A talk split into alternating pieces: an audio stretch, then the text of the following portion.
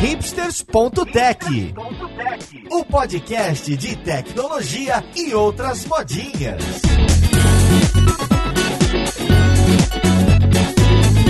Olá, caríssimo ouvinte, seja muito bem-vindo a mais um episódio do seu podcast favorito. Meu nome é Paulo Silveira, esse é o hipsters.tech e hoje a gente vai conversar sobre engenharia de machine learning. Pois é, o pessoal gosta de escrever muito esses modelos preditivos e Jupyter Notebooks que viram o mundo de ponta cabeça, mas como é colocar isso em um sistema para rodar, ser alimentado o tempo inteiro, ele se autoajustar e retreinar e a gente garantir que as coisas estão funcionando como deveriam? E é estranho porque como deveriam a gente não sabe, né? Ele tá aprendendo. Então, vamos lá podcast ver com quem que a gente vai conversar.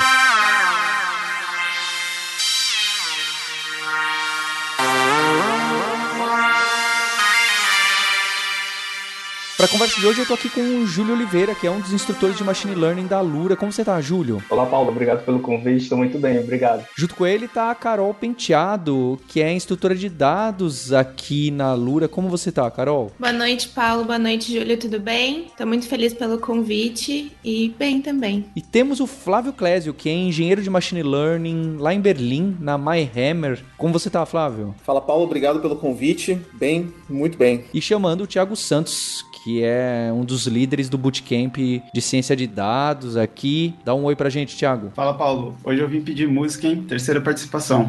Olha só, o pessoal conta, é muito, muito bonito isso, eu fico muito contente. Pra gente começar essa conversa, eu queria saber se eu acertei a introdução do podcast. Esse já seria um bom ponto. Se antes de vocês me responderem essa questão e a gente saber como colocam lá, eu quero saber: existe esse problema? Vocês pegam, criam modelos matemáticos em cima, fazem análise, falam, pronto, isso aqui parece que tem como a gente predizer, ou tem como a gente analisar e melhorar o resultado final e dar um preço e dar análise de crédito. Tô fazendo isso, só que a cada novo cliente, a cada novo usuário do meu banco, eu gostaria de recalibrar esse algoritmo, eu gostaria de melhorar o meu índice de acerto, uma daquelas mil métricas que vocês gostam de usar para saber se o sistema tá é, sendo inteligente, tá sendo bom ou não. E aí, na hora que chega na encrenca da produção, um é o mundo Jupyter Notebook das pessoas uh, hackers como vocês fazendo um monte de coisa estranha, o outro é o universo app mobile, web, que precisa chamar um microserviço no cloud, etc. Faz sentido esse assunto? Paulo, eu acho que faz sim, tá? Uh, Júlio, deixa eu começar aqui, talvez, a conversa. E, assim, tá? Eu acho que para mostrar como que faz sentido,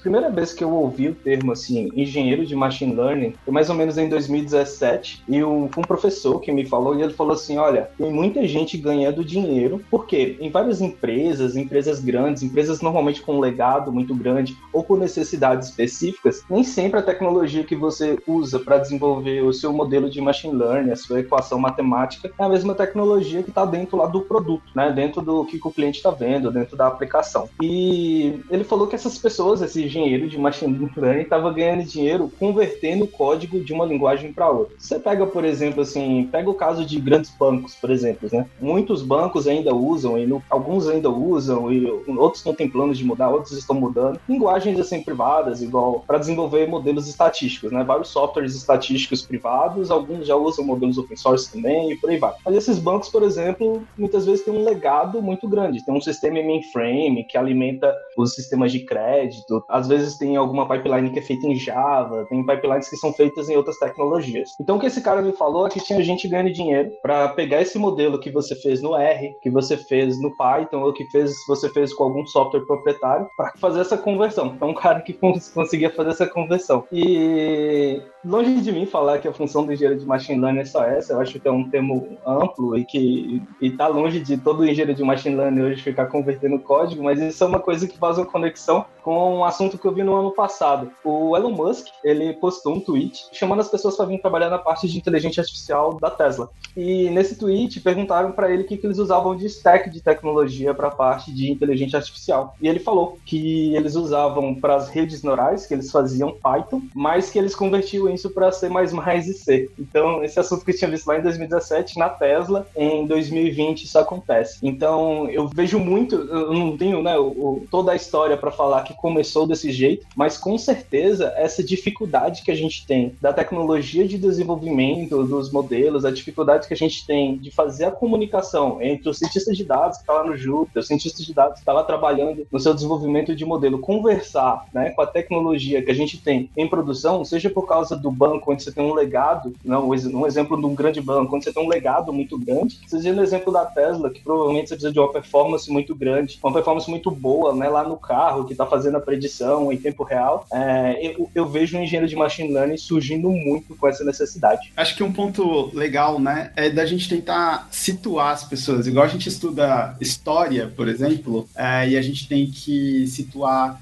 o momento que a gente está estudando aquele fato histórico, de alguma maneira a gente tem que situar aonde que entra, para mim, né, no caso, e, e o que a gente vê aí no, no mundo, o engenheiro de machine learning, né? Para isso, eu acho que o interessante é a gente pensar no pipeline de um projeto de ciência de dados, por exemplo. O pipeline do projeto de ciência de dados, ele começa com o básico, que é o entendimento do negócio, é, as questões que você precisa estar tá resolvendo e como isso vai impactar o negócio. Então, esse é o primeiro passo. Depois disso, você tem um segundo passo, que seria ali a parte de coleta dos dados, limpeza desses dados, né? É um segundo passo do projeto. Depois desse segundo passo do projeto, da, da coleta, da limpeza desse tratamento, você vai para a exploração dos dados, para a modelagem, para a criação dos algoritmos mesmo, né? E aí dentro da criação você vai ter, dentro da criação não, né? Dos testes, dos treinamentos dos modelos, você vai ter a parte de validação e tudo mais. Então essa é a parte que o, o engenheiro, o cientista de dados se concentra bastante, principalmente nessa parte da exploração, na modelagem, do, do desenvolvimento do algoritmo e da validação daquele daquele algoritmo. E aí a criação do modelo por consequência, né? Entre o início do entendimento do negócio até essa fase da, do desenvolvimento do modelo, né? Se inseriu ao longo do tempo mais um profissional aí. Porque não adiantava só eu ter o cientista de dados fazendo isso você começa a contratar um monte de cientistas de dados, mas você, por exemplo, não tem os seus dados bem organizados ou da forma que eles precisam estar para o cientista de dados começar a fazer o seu projeto, desenvolver o seu projeto. Então aí entrou a figura do engenheiro de dados, por exemplo, ali na, nessa fase da coleta ali dos dados, né? Beleza. Só que você, o cientista de dados, ele parou no modelo em produção, é, no desenvolvimento do modelo, né? E ele desenvolveu esse modelo. Depois do desenvolvimento desse modelo, não adianta nada se o modelo está na minha máquina, né? É, ou no meu notebook de alguma maneira eu preciso colocar esse modelo em produção. E é aí que começa a surgir a necessidade do engenheiro de machine learning, né? Para facilitar o desenvolvimento, a subida, né? O deploy desse modelo para produção, para criar essa comunicação entre o usuário e o seu modelo, né? Então toda essa estrutura que está atrás, que a gente pode até entrar mais em detalhe um, um pouco da arquitetura, começa a ter a necessidade de ser um engenheiro de machine learning, que no meu ponto de vista, é, o engenheiro de machine learning é 90% engenheiro de software e 10% é de machine learning mesmo, né? O engenheiro de machine learning, ele entra para resolver esse problema, para tirar o modelo da nossa máquina e colocar ele em produção, de uma maneira simples, rápida e eficaz, né? Então, é aí que entra o engenheiro de machine learning. Eu, Paulo, como cientista de dados, né, já, já tive nesse, nessa posição de você recebe a demanda, você precisa desenvolver um modelo, seja ele qual for. Por exemplo, eu vim do mercado financeiro, então estava muito acostumada com o credit scoring, né? E aí você desenvolve todo o seu modelo, mas na hora de implantar, ele vai para uma equipe completamente paralela à de desenvolvimento, por exemplo. E aí você pode ter um ruído muito grande aí nessa comunicação. E eu acho que o engenheiro de machine learning vem para fazer essa ponte entre é, as áreas, entender qual que é a melhor forma de colocar aquilo em produção. Até porque os cientistas nem sempre têm familiaridade com a mesma é, linguagem de programação. Então tem gente que desenvolve em R, tem gente que desenvolve em Python. E muitas vezes, para você colocar em produção, você tem que ter unificar para colocar em algum lugar, enfim. Então acho que o engenheiro de machine learning vem para acabar acabar com esse ruído, né, para ajudar e melhorar a performance da sua entrega. Então, Paulo, fazendo uma, uma linha no paralelo no que o Júlio tinha colocado, né, pelo menos para mim, se a parte de engenharia de machine learning come, não começou, mas assim, eu, pelo menos eu comecei a ter contato com isso mais ou menos em 2015, quando, como o Júlio tinha até falado, né, como tinha algumas uh, empresas tinham tinha esse caso, esse caso de uso de traduzir esses modelos e colocar em produção. E no meu caso, eu, eu o primeiro contato que eu tive foi quando no, no,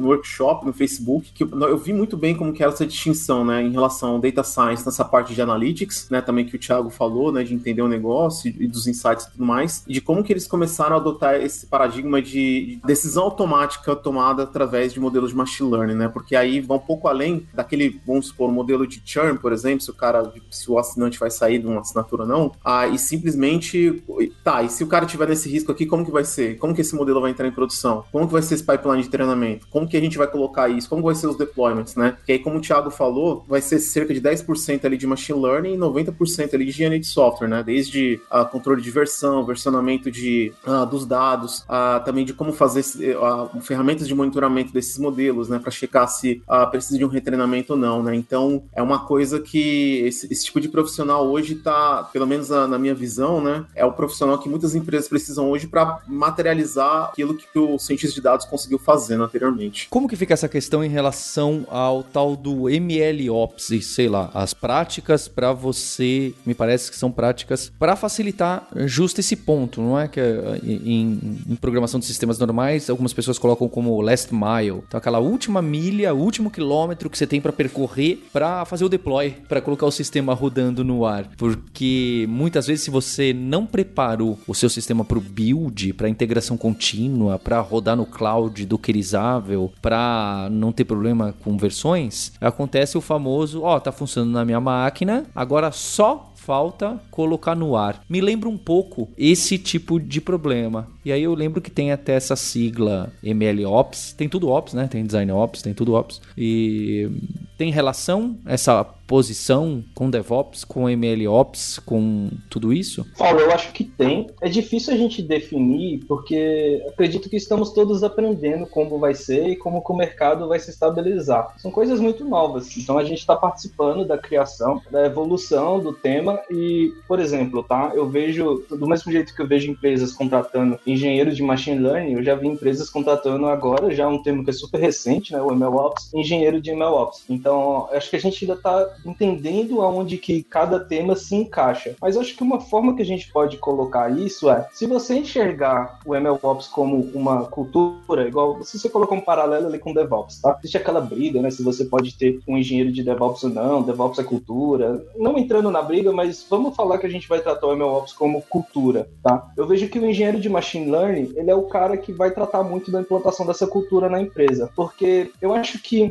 o último cenário, talvez, que você quer quando você está trabalhando com a implantação de modelos de machine learning, transformar modelos de machine learning em produtos, coisas que vão entregar valor de fato, é ter que fazer essa conversão de código, tá? Talvez eu vou, ser um, um pouco, tô entrando num tema disputado aqui, mas eu acho que você vai evitar isso. Você vai fazer isso às vezes quando é uma decisão, por exemplo. De novo, o caso da Tesla. Ah, a gente precisa fazer, a gente não consegue fazer de outro jeito ainda. O caso, de novo, de uma empresa que tem um legado muito grande, é difícil você tratar o legado. Você está fazendo isso talvez porque não tem uma melhor solução. O engenheiro de machine learning, dentro da cultura de MLOps, que vai tratar da entrega de software com melhor qualidade, com mais maturidade, eu acho que o que ele vai estar tá, tá tentando fazer dentro da empresa é implantar as culturas de integração contínua, de teste, de conseguir fazer com que o cara que está desenvolvendo o modelo entenda de como que esse modelo funciona em produção, que ele siga boas práticas de versionamento de código, que ele siga boas práticas para tratar o código dele como um artefato, boas práticas de orientação a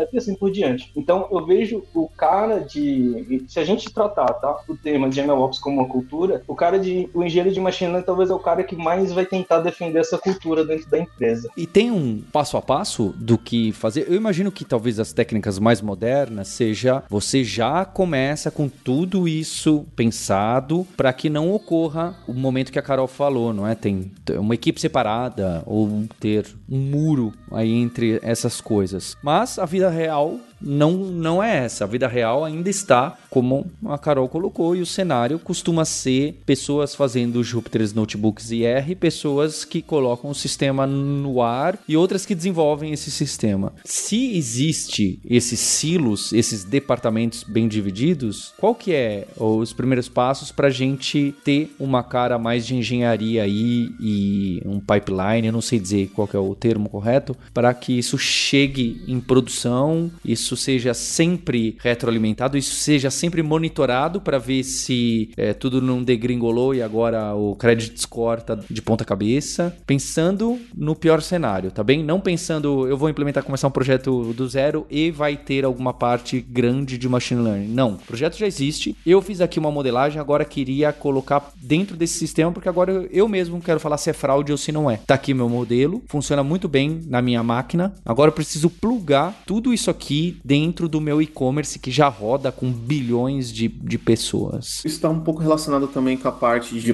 MLOps, né, de operações de machine learning. E eu acho que o grande, o, o grande ponto principal, né, em relação a, a, como o Júlio falou, é tudo, é tudo muito novo ainda, é que depende muito do modelo de maturidade que a empresa tá para executar aquilo, né? Então, quando a gente pensa em machine learning, geralmente a gente pensa ah, treinamento, teste, validação e acabou, né? Mas na verdade tudo isso no, no final do dia é software, ah, e a gente precisa se preocupar com uma porção de coisas, como por exemplo, a versionamento de código, não somente o versionamento de código, mas o versionamento dos dados que a gente está treinando também. Também como a gente vai monitorar esses artefatos, porque ah, quando a gente pensa em monitoramento de, de software, a gente está pensando somente ali naqueles traces, logs e tudo mais, mas a gente está vendo, mas por exemplo, o modelo ele tem um comportamento embutido, né? Então ele tem as predições ali. Então como que está o resultado daquelas predições? Então isso precisa ser monitorado, né? E obviamente tudo isso dentro de uma esteira aí de CI/CD, né? De integração contínua e de, de delivery contínuo também. Quando eu falo nessa questão de modelo de maturidade, né? Acho que até tem um, um paper bem interessante da white paper né, da, da Google, né? Em relação aos, aos, níveis de maturidade que fala que quando você está no, no, nível, por exemplo, zero, é basicamente o teu processo de MLOps ele é totalmente manual, né? Então você faz seu, você só coloca ali o seu artefato dentro de um bucket no S3 que tem uma API REST que vai lá, vai consumir aquele modelo, vai subir, mas não tem nenhum tipo de monitoramento, os passos são todos manuais, ah, não tem nenhum tipo de versionamento de dados, nem de nem muito menos de software. É uma coisa um pouco mais artesanal, né? E aí, conforme vai subindo os níveis, né? Então, por exemplo, quando tá no, no nível 1, ah, então já tem uma automação desse pipeline de, de, machine learning, né? Então tem todo o pipeline de engenharia de dados que entrega esses dados, toda a parte de engenharia de features, por exemplo. O treinamento desse modelo tem vários experimentos, tem esse tracking desses treinamentos. O melhor modelo, é, por exemplo, é, é escolhido e, por exemplo, esse, esse modelo é serializado dentro de um, de um, de um bucket no S3 ou no GCP, por aí vai. Mas tem algumas, algumas partes, uh, digamos assim, manuais ainda, mas já tem um pouco ali de automação, né? Que é o que o Júlio falou, e já começa a incorporar um pouco dessa cultura aí de DevOps, né? E aí quando a gente vai para o último nível, né? Que seria, entre aspas, o Nirvana, digamos assim, do MLOps, assim, é que todo o pipeline já seria é, automatizado, né? Nem, não somente da parte de, da extração de dados, geração de features, mas também a parte de treinamento. O deployment desse modelo aí, o, a parte do deployment seria totalmente monitorado também. E o monitoramento desse modelo, né? Para ver principalmente os, os inputs e os outputs, e para ver se o modelo, por exemplo, ele tem algum tipo de, por exemplo, problema ao longo do tempo, né? Se ele tem algum tipo de degradação, e aí, de acordo com essa degradação, tem um, um retreinamento automático, né? Que seria o, o caso desse continuous training, né? Então, isso tudo, de, de, é, é como o Júlio falou, é, é, tudo muito novo ainda, e se a gente for parar para pensar e até mesmo ver, nem mesmo as grandes empresas hoje, elas têm uma, uma ideia formada do que, que seria, né? Então, é muito assim, de acordo com as habilidades que aquele time tem ali, e obviamente, todo mundo ser o mais, ah, como que eu posso dizer, mais end-to-end -end possível, né? Todo mundo fazendo sempre o processo de ponta a ponta. E até o Paulo, antes só de eu terminar minha fala aqui, é, inclusive eu postei uma peça no, no meu, no meu blog, ah, no dia primeiro agora, sobre esses muros de time de dados, assim, que eu, que eu coloco ali um, ah, uma história que eu vivi, assim, de um antipadrão mesmo, uma experiência que eu tive trabalhando com times de machine learning, que quando você tem esses muros, é a receita perfeita para qualquer tipo de projeto de machine learning falhar, né? É, obviamente, depende muito tudo do contexto, mas quanto mais pessoas forem aí end-to-end, -end, né, para fazer esse, essa implementação desses modelos aí, é, seria melhor. Né? Falando um pouco, né, Paulo, de receita. É sempre difícil a gente ter uma receita porque cada empresa é um cenário, você vai ter uma empresa que usa um stack diferente de outra, que tem um perfil de profissional diferente de outro. acho que tem uma coisa que faz muita diferença quando você está resolvendo esse tipo de problema é o tamanho da sua equipe. É uma coisa é você tentar resolver o problema de uma empresa que tem um cientista de dados, outra é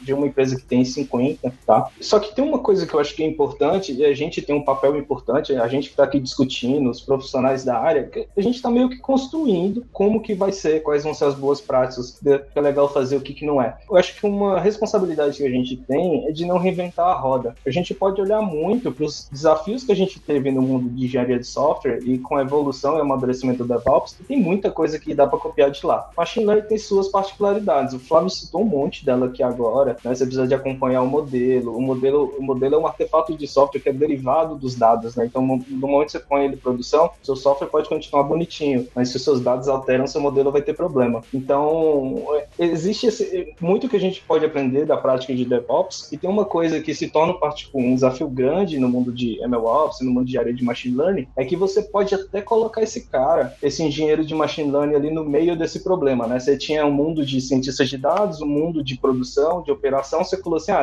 essas equipes não se conversam, eu vou colocar um cara que entende dos dois lados e meu problema está resolvido. A gente já viu isso na parte de DevOps que não funciona, e pegando de novo o gancho aqui do Flávio, ele citou, por exemplo, versionamento. Eu já tive várias experiências com isso, o Flávio da Petira, o Thiago, a Carol, um cientista de dados vendo o Git pela primeira vez, tá? Nem sempre é muito comum o cientista de dados ter visto o Git da forma que ele aprendeu, é bem comum as pessoas, muitos não terem visto nunca, e a primeira né, a reação, a primeira reação é muito difícil, aí você tem o cara, o engenheiro de machine learning que precisa fazer com que o cara utilize ali a ferramenta de versionamento da melhor forma, e às vezes pro cientista de dados demora para ele ver um valor naquilo, por exemplo. Então existe muito esse tratamento mesmo de pessoas, tá? De você conseguir fazer com que as pessoas envolvidas no processo abracem meio que a causa mesmo. O cientista de dados vai precisar de aprender mais sobre as tecnologias que estão envolvidas, como que eu posso é, escrever um melhor código, como que eu posso me adequar às vezes à esteira de deployment que a empresa está fazendo, que uma outra equipe está fazendo, ou até propor, né, soluções para isso. Do outro lado, o time que está cuidando do produto, das operações, ele vai precisar de entender um pouco as questões específicas que tem para aplicações que tem modelos de machine learning dentro. Então existe muito,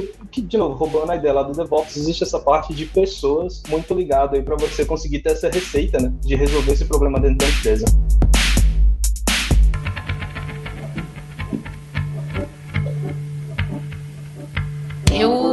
Percebendo aqui, né? Tô muito de curiosa aqui no, no, entendendo o que vocês estão falando. E eu tô percebendo que é um profissional completamente híbrido, né? Do, do mesmo jeito que ele tem que entender muito de data science, ele tem que entender muito de computer science e ainda ter uma boa comunicação com a equipe, né? Conseguir mostrar o valor do versionamento do código, por exemplo, que nem o Júlio comentou agora do Git. Como que funciona, assim, a formação do engenheiro de machine learning? É um profissional em T, hein, cara? Olha lá, você deu a deixa, é um dev em T. Olha como ficou perfeitinho aí a sua colocação. Ó, do ponto de vista de formação, tá? Na área de data science, ela é, no geral, uma área que eu vejo muito dinâmica. Você tem profissional que estudou estatística na faculdade, matemática, entrou na área de data science. Você tem um cara que estudou, é um curso mais ligado à parte de ciências da computação, engenharia de software, e entrou nesse mundo. Você tem pessoas da área de negócios, tem engenheiros. Então, é, é bem legal isso, que quando você tem, por exemplo, você pega uma turma de data science, provavelmente no bootcamp da Alura, e eu já vi algumas coisas e dá para notar isso muito claro, você tem pessoas assim de áreas completamente diferentes, o que é muito legal. Eu acho que a parte de engenharia de machine learning rouba um pouco disso,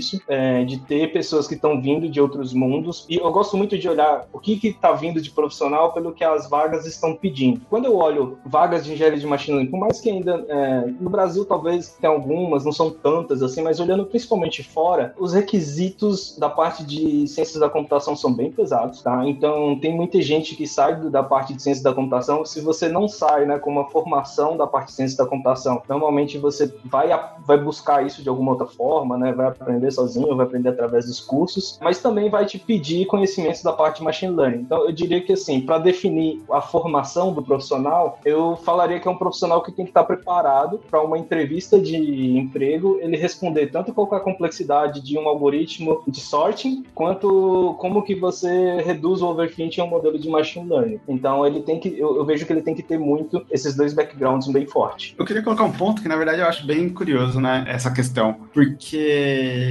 lá fora acho que tem um nível de maturidade um pouco diferente na área, até por ter começado bem antes a se popularizar, né? E, e quando eu vejo lá fora, por exemplo, o cientista de dados, ele tem um, um, uma, uma cara, vamos dizer assim, muito mais de pesquisador mesmo, né? De pessoas que estão dentro da indústria, realizando pesquisas acadêmicas e se preocupando com o que vai acontecer daqui, sei lá, 10 anos, 20 anos talvez. Então, o cientista de dados lá fora, em algumas empresas, obviamente, depende da maturidade da empresa também, ele tem essa cara muito mais de pesquisa, de pesquisador. O engenheiro de machine learning, ele tá muito mais parecido com o que o Flávio comentou, sabe? Que é praticamente um cientista de dados full stack, né? Que é essa ideia de pegar o começo do problema até levar ele para produção, sabe? Então, quando você acaba olhando algumas vagas, requisitos e o que as pessoas estão fazendo, lá fora tem muito mais essa cara de cientista de dados full stack, que a pessoa domina a criação de modelo, desenvolvimento de modelo, o entendimento do negócio, mas tem um conhecimento muito grande nessa parte de engenharia de software realmente, né? Igual o Flávio colocou, no final é tudo software, né? É, só é uma forma diferente e até o paper paper que o, que o Flávio recomendou aqui, falando sobre é, MLOps do Google,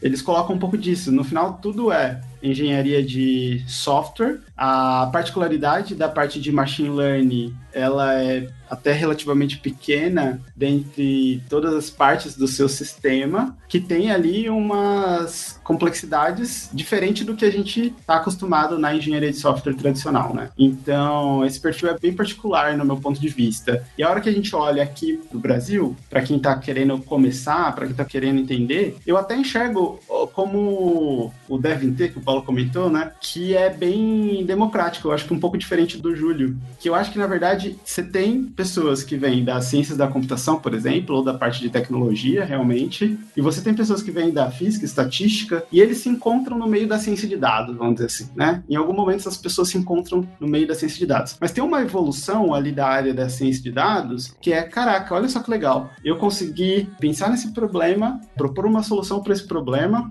entender esse problema, propor uma solução para esse problema com machine learning, mas agora eu não sei como colocar isso em produção. E aí a evolução do cientista de dados e a vontade dele de se tornar, não de se tornar, mas de estudar desenvolvimento de software, por exemplo, para mim é uma evolução natural. Da mesma forma, o cientista da computação, por exemplo, é uma pessoa de tecnologia que já tem o conhecimento em desenvolvimento de software que em algum momento tem ali a curiosidade de entrar no mundo da ciência de dados, né? Então, esses perfis que têm origens diferentes, de alguma maneira, no final, para mim, eles se tornam bem semelhantes até. Carol, e em relação ao que você tinha falado, né? Até no, no meu caso, comigo foi. Eu, até hoje eu, eu, brinco aqui com, com, alguns amigos que eu falo que eu sou um ex-cientista uh, de dados, né? E agora eu tô nessa área uh, mais um pouco de engenharia de machine learning. Mas no meu caso, em termos de formação, foi muito. Eu era pelo menos para mim, foi muito mais assim uma transição de ter essa, como, até como o Thiago falou, nessa esse desejo assim de colocar as coisas em produção. E aí meio que eu comecei atrás de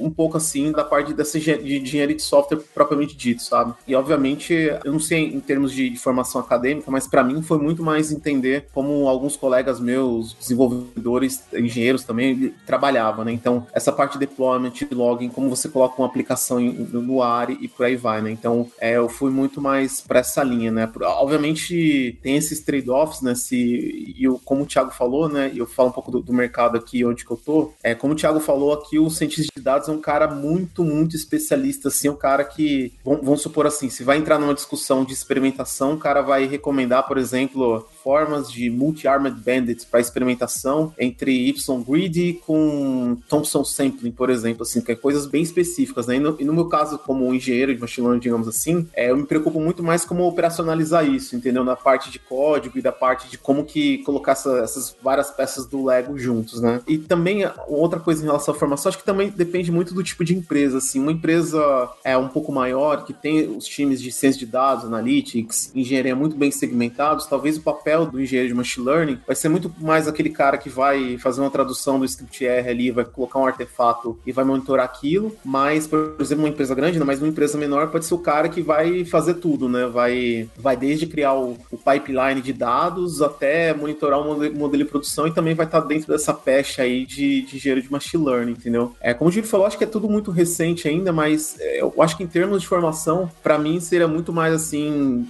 focar num, num, numa linguagem e entender os fundamentos de plataformas, né, de desenvolvimento para colocar isso em produção? Eu só, assim, o meu caminho foi exatamente igual ao do Flávio. É, eu também era mais focado na parte de ciência de dados e eu tive esse problema, né, de, e eu gosto muito de, até quando a gente está montando os cursos da Loura, de colocar isso. Você sente aquele problema de, cara, eu tenho o meu modelo, agora eu quero isso levar pra, quero levar isso para frente, eu quero colocar isso em produção, eu quero fazer o produto. E aí eu tive que correr atrás de aprender as coisas necessárias para isso. Aí, assim, pro ouvinte que às vezes está querendo entrar na área, né, e se preparar às vezes para entrevista, para alguma coisa, pegando muito o que o Flávio e o Thiago falou da comparação com os cientistas de dados, uma coisa que eu noto, por exemplo, nas vagas, é que, assim, a vaga de ciência de dados, normalmente nos requisitos, ela vai te pedir uma, um conhecimento técnico, né, dependendo do nível, é lógico, e às vezes vai te pedir, às vezes, por exemplo, uma experiência prévia com o framework que ele usa. Por exemplo, se a empresa usa, ali no caso, TensorFlow, ou usa um PyTorch, alguma coisa desse tipo, talvez ela te peça essa experiência prévia com isso. Mas você não vai ver, numa,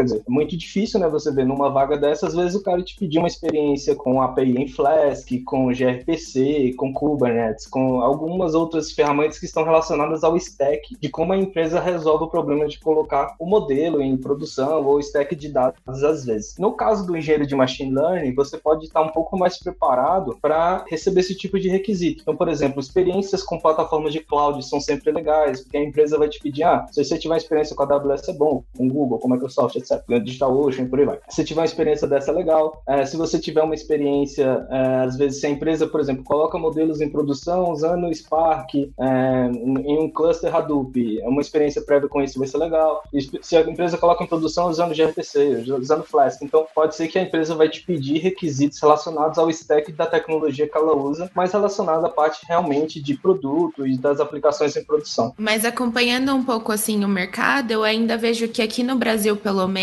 é uma coisa muito difusa essa divisão entre cientista de dados e o engenheiro de machine learning, né? Então, muitas vezes as vagas que estão lá como cientista de dados poderiam se encaixar como engenheiro e as vagas de engenheiro poderiam ser um cientista de dados. Aí eu queria, assim, refletir com vocês. Em qual momento o meu cientista de dados precisa de um engenheiro, né, como parceiro para colocar aquilo em produção? E o contrário, que nem o Flávio falou, às vezes, dependendo da empresa, o engenheiro pode fazer o ciclo inteiro. Em qual momento a gente precisa fazer essa separação? Porque aqui no Brasil, pelo menos, eu vejo que ainda é muito difuso. As empresas de tecnologia em geral, elas estão buscando esse profissional, mas eu ainda não consegui, assim, identificar e entender se é por uma onda, né, do mercado, por uma coisa que está se difundindo, mas ainda está em construção, então é bacana a gente já fomentar isso dentro da empresa, ou porque realmente existe a necessidade? Eu acho que depende também um pouco da maturidade, né, da empresa e como ela se organiza. Então, eu vejo a maioria das startups que eu vejo, principalmente as menores, nesse perfil mais de engenheiro de machine learning, com uma cara de, de full stack, né? Então, ele entendendo um pouco de modelo, entendendo de como colocar as coisas em produção e tudo mais. Aí, empresas muito grandes, mais grandes, né, na verdade, é, as maiores, é, já tem essa separação um pouco mais delimitada, sabe? Entre o engenheiro e o cientista de dados. Porque, na realidade, a demanda geralmente é para você criar modelos. E o engenheiro de machine learning, uma das coisas que ele pode estar tá fazendo é promover uma, uma infraestrutura, um sistema, uma plataforma para o cientista de dados está colocando esses modelos em produção da maneira mais simples possível, né? Então, o que a gente tem, né, de uma arquitetura, por exemplo, que poderia ser desenvolvida por um, um engenheiro de dados, né? E aí os podem opinar. mais simples possível que eu consigo pensar. Imagina que o, o, cientista de dados ele entregou o seu modelo ali, é, o seu modelo de machine learning. A partir do momento que você entregou seu modelo de machine learning, de alguma maneira a gente precisa comunicar isso com é, o mundo externo. Geralmente a gente faz isso através de uma API, por exemplo. Então, a pessoa manda o dado, aí essa pessoa que, essa pessoa, um sistema, faz a requisição para a API e essa API passa para o seu modelo de machine learning, por exemplo, para obter uma resposta. Isso retorna para o seu sistema. Essa é uma maneira de fazer isso. Agora, você imagina que a sua empresa vai crescendo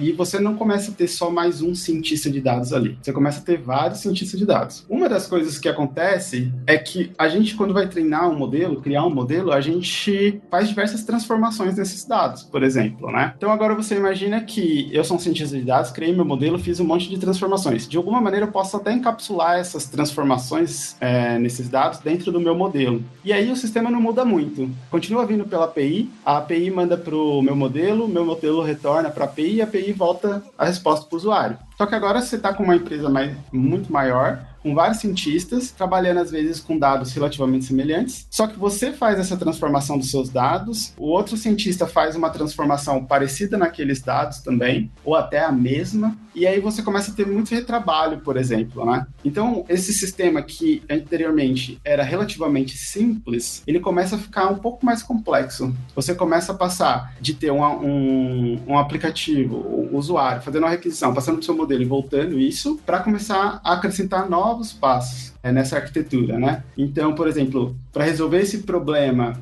de feature, por exemplo, você tem o que a gente chama hoje de feature store. Então, a feature store é esse local onde armazena todas essas features criadas pelos cientistas de dados de uma maneira que você não precise recriar essa modelo. E aí as coisas começam a ficar mais complexas. Ela sai do seu aplicativo para sua API, da sua API ela vai para a Feature Store. Da Feature Store, muitas vezes, esses dados vêm de um Data Warehouse. Dessa Feature Store, ela volta para a API, ela passa pelo modelo de Machine Learning, o modelo de Machine Learning volta para a API, que chega no usuário. Então, essa estrutura, dependendo da maturidade do seu sistema, ela começa a crescer. E aí começa a ficar complexo de você conseguir gerenciar tudo isso sozinho. E aí você começa a criar essas especificidades né, é, na, sua, na carreira. Então vai ter uma pessoa ali é, responsável por criar todos esses sistemas e, e tudo mais. E aí entra o papel do, do engenheiro de machine learning, essa necessidade. Então, dependendo do nível de maturidade da empresa, você não tem essa necessidade do desenvolvimento, por exemplo, dessa plataforma. Mas a partir de um certo momento,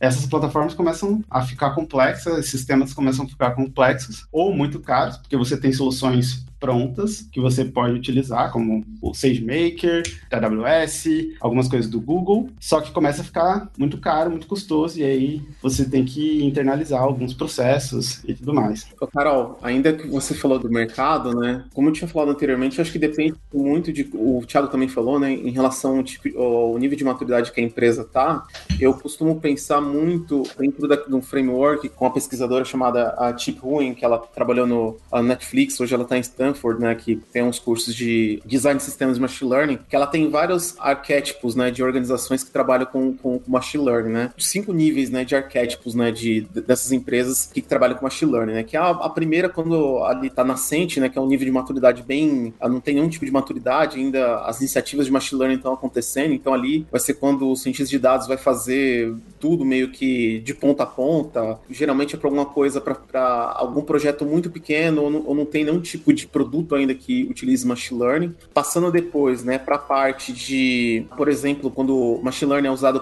para pesquisa e desenvolvimento, né, então a empresa já, já sabe, tá vendo aquelas buzzwords ali em relação ao machine learning, mas tá só pesquisando e vendo o que pode acontecer ali. Então, é, geralmente tem um cientista de dados um pouco mais experiente, tem um engenheiro ali que vai começar a viabilizar parte das ideias ali, mas a organização ainda não tá girando em torno disso, né? E aí depois passando no terceiro, né, né quando a empresa começa a enxergar que machine learning já é parte de um produto ou de um serviço, né? Então, aí que vai começar, por exemplo, uma plataforma de recomendação, uma plataforma de scoring, uma plataforma de classificação, por exemplo, um batch prediction e, e por aí vai, né? Então, a empresa sabe o valor, é, só que ainda essa é a parte que as empresas começam é, a ter essa divisão como, como, como o Thiago também falou e que também você falou, né? Que acho que fica muito mais claro que, ok, a, a gente vai começar a fazer experimentação, a gente precisa de uma pessoa uh, de, que tem conhecimento aqui de, de uh, estatística ou, ou uh, data science para fazer, por exemplo, os testes AB aqui ou para fazer alguma estratégia de, de bench. E por outro lado, já precisa de pessoas para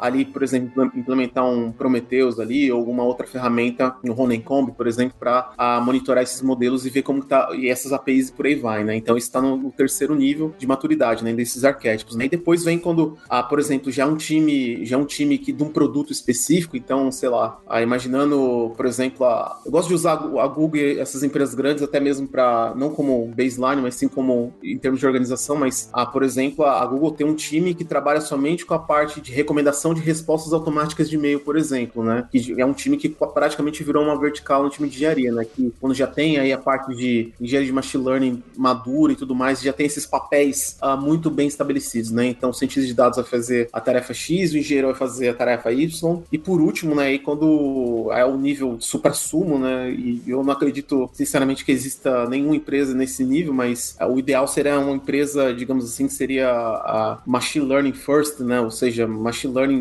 como produto em primeiro lugar, que aí indo desde o CEO até o time de produto e tudo mais, aí a machine learning está no centro de estratégia, né? Mas então esses papéis eles começam a ficar muito mais delimitados conforme vai subindo nessa, nessa, nessa montanha organizacional, entendeu? Pelo menos a forma, a forma que eu vejo também. Completando aqui o Flávio e o Thiago, com alguns centavos aqui dos meus pontos, eu acho que é uma área dentro dessa parte de como você vai resolver na empresa, e é lógico vai depender de empresas grandes, empresas pequenas. Eu acho que empresas grandes é difícil você ter né, uma receitinha, porque vai depender muito. Uma área muito suscetível também é o over-engineering. Então, as pessoas criarem, às vezes, soluções muito complexas, por mais que a gente tenha várias coisas legais, a maioria dos casos que a gente gente vê normalmente está precisando mesmo, mas às vezes você tem um modelo que vai rodar uma vez no ano, uma vez no mês, uma empresa pequena, você tem que avaliar realmente o que você precisa de solução. Em outro cenário, pegando de novo esse exemplo de uma empresa pequena, se você está sentindo né, que você precisa melhorar a sua esteira de machine learning, você precisa amadurecer um pouco mais, ver isso como software, e você tem aquele exemplo clássico de que está quebrando alguma coisa em produção, alguém, é, alguém alterou um modelo e você não tem, o, isso é muito comum, né? Você não tem o código anterior, algum, alguém alterou um notebook e você não sabe como que era é, anteriormente, você vê que você precisa amadurecer. Eu vejo muito em empresas pequenas esse tipo de profissional que consegue entrar um pouco em outras áreas, ajudando muito nesse momento. Então você tem tanto, igual foi o caso meu aqui do Flávio, alguém está mais na área de ciência de dados e fala assim, opa, deixa eu ajudar a resolver esse problema, estou afim de aprender. É legal aproveitar esse profissional, quanto também você tem aquele cara que às vezes você está colocando esse modelo em um app e esse cara às vezes está trabalhando como desenvolvedor back-end, front front-end, que seja, que está trabalhando a parte de DevOps, é, e ele fala assim, opa, deixa eu ajudar vocês a resolver esse problema. Eu acho que essa é uma oportunidade muito legal para empresas pequenas. E uma forma de,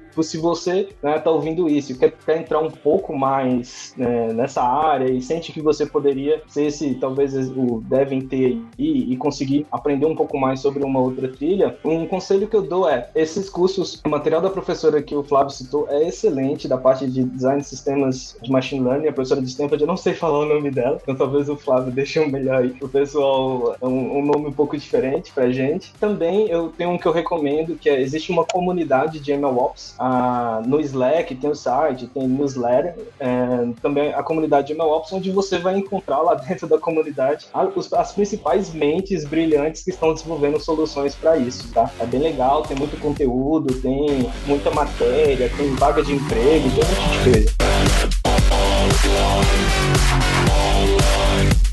Queria colocar um, um, último ponto, porque ficou parecendo física nuclear aqui, para mim. Acho que vocês todos conhecem com bastante profundidade, passam por problemas muito sérios e muito grandes. Isso que a gente está falando, esse mecanismo todo dessa engenharia de machine learning, e todo mundo está passando por, por esse momento? Ou quem está fazendo naquele mecanismo clássico de roda ali o algoritmo, sei lá eu onde, em que outro, outro sistema? Ó, oh, tá aqui, ó, tá aqui o resultado, usa mais ou menos assim o algoritmo aí, hard-coded, não precisa ficar retreinando treinando. Eu acredito, eu já estou induzindo a resposta, que esse é o caso maior, certo? É, o que vocês estão me trazendo aqui são para empresas muito robustas que aquele 001 de otimização de um dia para outro vai poder faturar milhões, ou sei lá, algum, alguma coisa assim. Porque não retreinar o sistema a cada novo input, que seja até de mês em mês, tá bem? É válido, certo? Encaixa em muitos cenários ainda. Faz sentido o que eu tô perguntando? Não, faz total sentido, Paulo. Até um case mesmo que eu trabalhei um tempo atrás, quando, quando eu tava no Brasil, cara, a gente começou, eu, eu tava no time de, de machine learning da empresa, né? E a nossa plataforma era toda, toda em Java, e aí a gente só juntou eu e mais, mais dois caras ali, dois desenvolvedores mesmo, a gente pegou e mesmo com uma porção de imperfeições, a gente foi lá e fez o sistema mesmo, assim, meio que foi aprendendo durante o caminho, entendeu? Acho que a grande questão, acho que não é nem a parte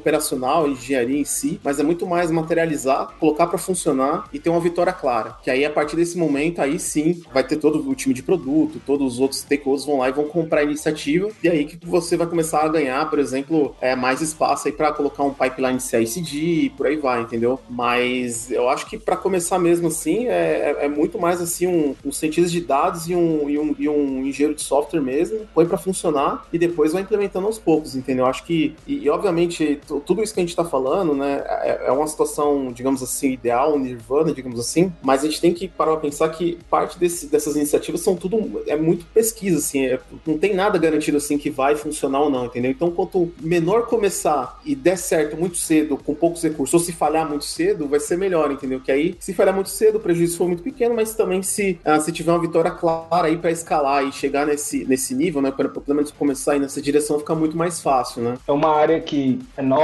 e a evolução está muito rápida. Então, se você for esperar, às vezes, estar preparado para fazer tudo que a gente está falando, tudo que o mercado está falando que está fazendo, para você começar, às vezes, uma coisa ou outra, você, quando conseguir terminar de implantar tudo, é, provavelmente muitas das coisas que você fez já não são as melhores, porque a gente está sendo lançado coisa todo dia, está sendo lançado coisas novas todo dia. O que eu acho que é importante para não ter esse cenário de, ah, é uma coisa muito maior para o que eu preciso, é você identificar dentro dessas soluções maiores, ah, beleza, eu peguei aqui como que a Netflix resolve, como que o Spotify resolve, como que o Uber resolve, como que o grande banco resolveu, é, e identificar o que, que faz sentido para você. Vou dar um exemplo aqui, ontem mesmo eu estava ajudando um colega e ele estava com um problema no data warehouse dele, é, pegando um pouco o que o sempre citou, né, essa parte de data warehouse, onde os cientistas de dados estão acessando e montando as suas queries ali para fazer o seu modelo, e tinha uma query salva lá, né, que no caso a ferramenta era o Google BigQuery, e essa query fica salva como uma view. A view é simplesmente uma query salva lá. E alguém alterou essa query e ninguém mais tem, e não tem salvo em nenhum lugar é, qual que era a query anterior. Aí eu falei com ele, ó, tem uma ferramentinha que eu usava dentro de uma empresa, dentro de um fluxo muito maior, mas tem uma ferramenta que chama DBT e resolve exatamente essa parte que você está querendo. Você vai tratar o seu data warehouse como você trata qualquer outra esteira de código. Você não vai ter mais esse problema. O cara que quiser alterar uma view, ele vai fazer é, um commit e um pull request para você. Se der algum problema, você tem todo o histórico ali, você consegue recuperar. Então, o que eu acho que é importante é, é provavelmente, se você é muito grande, isso é mais grave para você, talvez, mas depende muito de quão dependente da parte de machine learning o negócio está. Para alguns negócios, mesmo que muito grandes, às vezes ainda não existe uma dependência muito grande. Às vezes, uma empresa pequena, existe muito uma dependência, né? Hoje a gente tem várias empresas que elas são baseadas em cima de um modelo, de vários modelos. Né?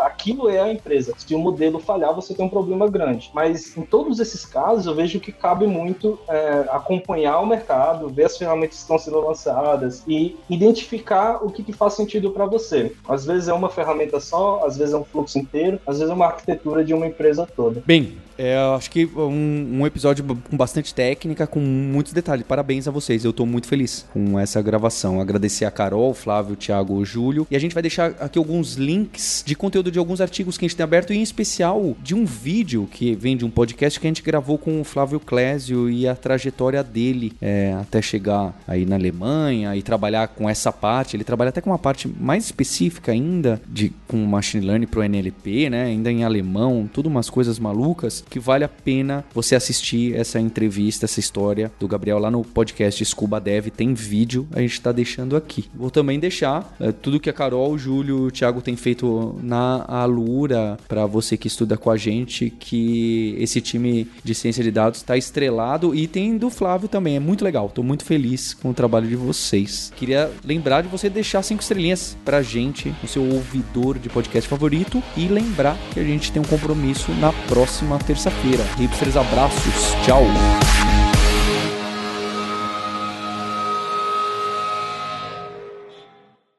Eu sei que você gosta bastante do conteúdo que nós da Lura trazemos com hipsters no YouTube, no Instagram e em outros podcasts. É o Alura Verso e eu queria a sua ajuda na expansão desse universo de nerds, hipsters e devs. E para isso, meu primeiro pedido é que você se inscreva em youtube.com/alura e receba as notificações dos vídeos que a gente traz toda semana. A gente tem o scuba.dev que são entrevistas com alunos e alunas da Alura, mostrando a trajetória que essas pessoas tiveram, o que, elas estudam, onde foram, em que empresa trabalham, como chegar a trabalhar fora do, do país. A gente também tem vídeos técnicos do Alura Mais, além do hipsters.tube, a famosíssima série que está voltando no YouTube com toda a força, onde eu entrevisto pessoas para falar sobre os frameworks e as tecnologias da moda, com vídeos muito bem produzidos. E a segunda dica é para você se inscrever em alura.com.br/imersão, deixar seu e-mail totalmente gratuito, você vai receber uma newsletter que eu, Paulo Silveira, CEO da Lura, escrevo pessoalmente com reflexões sobre o mercado de trabalho, startups, o profissional em T, especialista versus generalista, tudo que roda ao redor desse universo, que somos nós, nerds, hipsters e devs, pessoas genuinamente interessadas em saber como as coisas funcionam. Eu tenho essa paixão e imagino que você compartilhe ela comigo também. Obrigado. Você ouviu o hipsters.tech, produção e oferecimento alura.com.br, cursos online de tecnologia e Kaelon, ensino e inovação. Edição Radiofobia, podcast e multimídia.